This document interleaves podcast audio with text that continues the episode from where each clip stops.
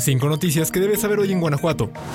Una organizadora de eventos sociales originaria de Guanajuato ha sido acusada de defraudar a decenas de parejas mexicanas y extranjeras, así como a los proveedores que ella subcontrató. Se trata de Daniela Aldaco Zaragoza, originaria de Irapuato, quien ya es investigada por la Fiscalía del Estado. En distintos momentos de los últimos cinco años, ella fue contratada para organizar principalmente bodas en ciudades denominadas destinos romance, entre los que destaca Guanajuato capital, pero también en Irapuato, Celaya, Pénjamo y hasta Querétaro. En entrevista con AM, Adrián Lara Sánchez, presidente de la Asociación Destino Romance, aseguró aseguró que aunque Daniela no es parte de esta asociación, por petición de los defraudados han intentado buscarla para que haga frente a las quejas, pero no saben en dónde está. Algunos señalan que salió del país y podría estar en Canadá. Adrián aseguró que se reunió con los proveedores para tratar el tema y en la primera reunión contabilizaron 30 casos de personas estimadas por Daniela, pero que no habían denunciado. Luego la cifra incrementó a 40 y dijo considerar que a la fecha podrían superar los 50 casos. Estimó que la suma del presunto fraude a clientes y proveedores podría ascender hasta 5 millones de pesos. La Fiscalía General del Estado de Guanajuato, a través de su área de comunicación social, confirmó que existe una investigación en curso que se inició tras la denuncia que presentó Carmen Segoviano en contra de Daniela por el delito de fraude. Carmen Segoviano, quien radica en Chile, narró para AM la desafortunada situación que vivió y señaló que ella solo buscaba que Daniela le pague el dinero que no entregó a los proveedores, además de evidenciar lo sucedido para que nadie más caiga en sus engaños. En redes sociales, algunos de los defraudados también han hecho publicaciones y crearon la página de Facebook Ya Basta Daniela Zaragoza, en la que exponen sus casos y reclaman la devolución del dinero que le pagaron por los eventos. AM también trató de localizar a Daniela a través de dos números celulares que ella proporcionaba a sus clientes, pero no fue posible contactarla, pues las llamadas eran enviadas directamente a buzón de voz. También se le enviaron mensajes de WhatsApp y respondió una persona quien dijo ser amiga de Daniela y a quien le había vendido el celular, pero que ella le comentaría que la buscamos para conocer su versión, aunque después ya no hubo respuesta. Daniela únicamente entregaba pagos parciales a ciertos proveedores, pero luego no les liquidaba y hacía creer a los clientes que ella había dado el adecuado seguimiento. Al llegar el día del esperado evento, se enteraban de que no estaban todos los servicios contratados o les cobraban lo que faltaba. Supuestamente, Daniela se comprometía a reembolsarle a los clientes el dinero de los servicios que no se realizaron, con inversiones que van desde los 2.000 hasta más de 800 mil pesos. No obstante, nunca cumplió.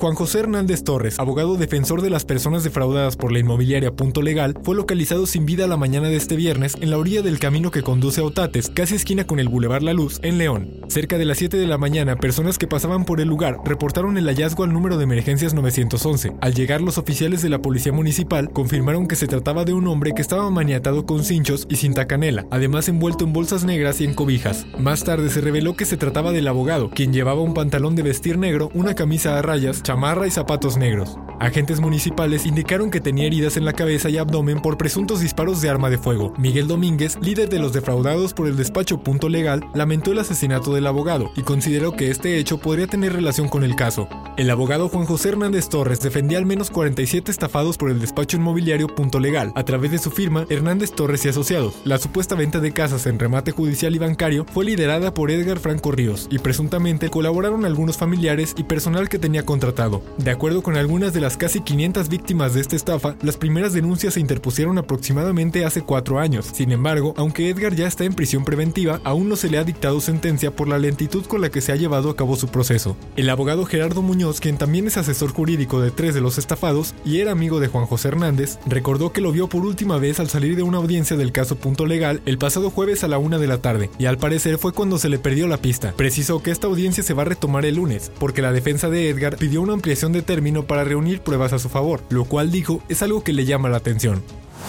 Moroleón se encuentra de luto luego de que a sus 106 años falleciera Ana María Victoria Pizano Guzmán, la abuelita de Moroleón, quien era conocida por los más de 127 mil seguidores en su cuenta de TikTok. Desde el 2022 comenzó a subir contenido sobre su día a día y cómo era una mujer alegre que disfrutaba de la vida y pasar el tiempo con su familia, además de continuar realizando labores del hogar pese a su edad. La mujer más longeva del municipio vio gran parte del desarrollo urbano de su tierra y la conformación de las primeras escuelas, así como los últimos detalles de la construcción del centro histórico. Nacida el 26 de julio de 1917, Ana María era una mujer alegre que adoraba a su familia, orgullosa de su tierra y fiel creyente del Señor de Escapulitas. Varios integrantes de su numerosa familia se desenvuelven en cargos públicos, por lo que el gobierno municipal ofreció sus condolencias en redes sociales, además de que algunos funcionarios asistieron a su sepelio. En punto de las 4 de la tarde del jueves, se realizó una misa de cuerpo presente en la parroquia del Señor de Escapulitas y posteriormente le dieron el último adiós en el Panteón Jardines de la Eternidad.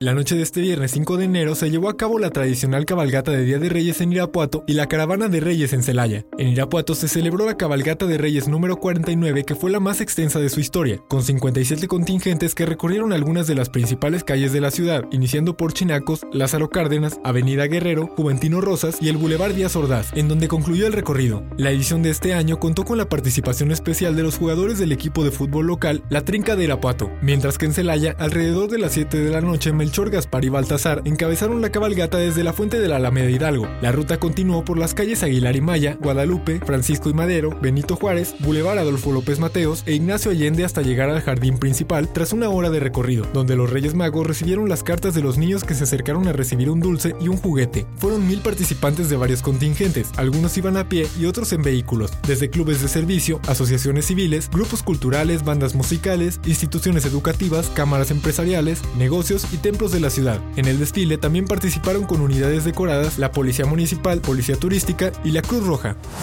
Durante todo el 2024, el municipio de León otorgará descuentos del 100% de cobro por sepultar a una persona que haya desaparecido previamente a su muerte, en panteones públicos propiedad del mismo municipio. Este apoyo a los familiares de los desaparecidos se aplicará a los nueve panteones en León, incluyendo los ubicados en la zona rural. Así lo establece la Ley de Ingresos de León, que entró en vigor el 1 de enero y había sido aprobada por el Congreso del Estado el 18 de diciembre del 2023. Jorge Jiménez Lona, secretario del ayuntamiento, en entrevista aclaró que para tener derecho a este descuento será necesario que el familiar muestre una denuncia ante el Ministerio Público por desaparición de la persona que busca enterrar y el acta de defunción de la misma. También mencionó que este beneficio será independiente de la velación y demás servicios funerarios. Por otro lado, otros 44 municipios de Guanajuato podrán otorgar descuentos en el servicio de panteones cuando se trate del entierro del cuerpo de una persona que haya desaparecido previamente. Sin embargo, el porcentaje del descuento quedará a discreción de cada presidencia municipal. Esta disposición no aplica a León y San Francisco del Rincón, ya que estos municipios ya otorgan descuentos por estos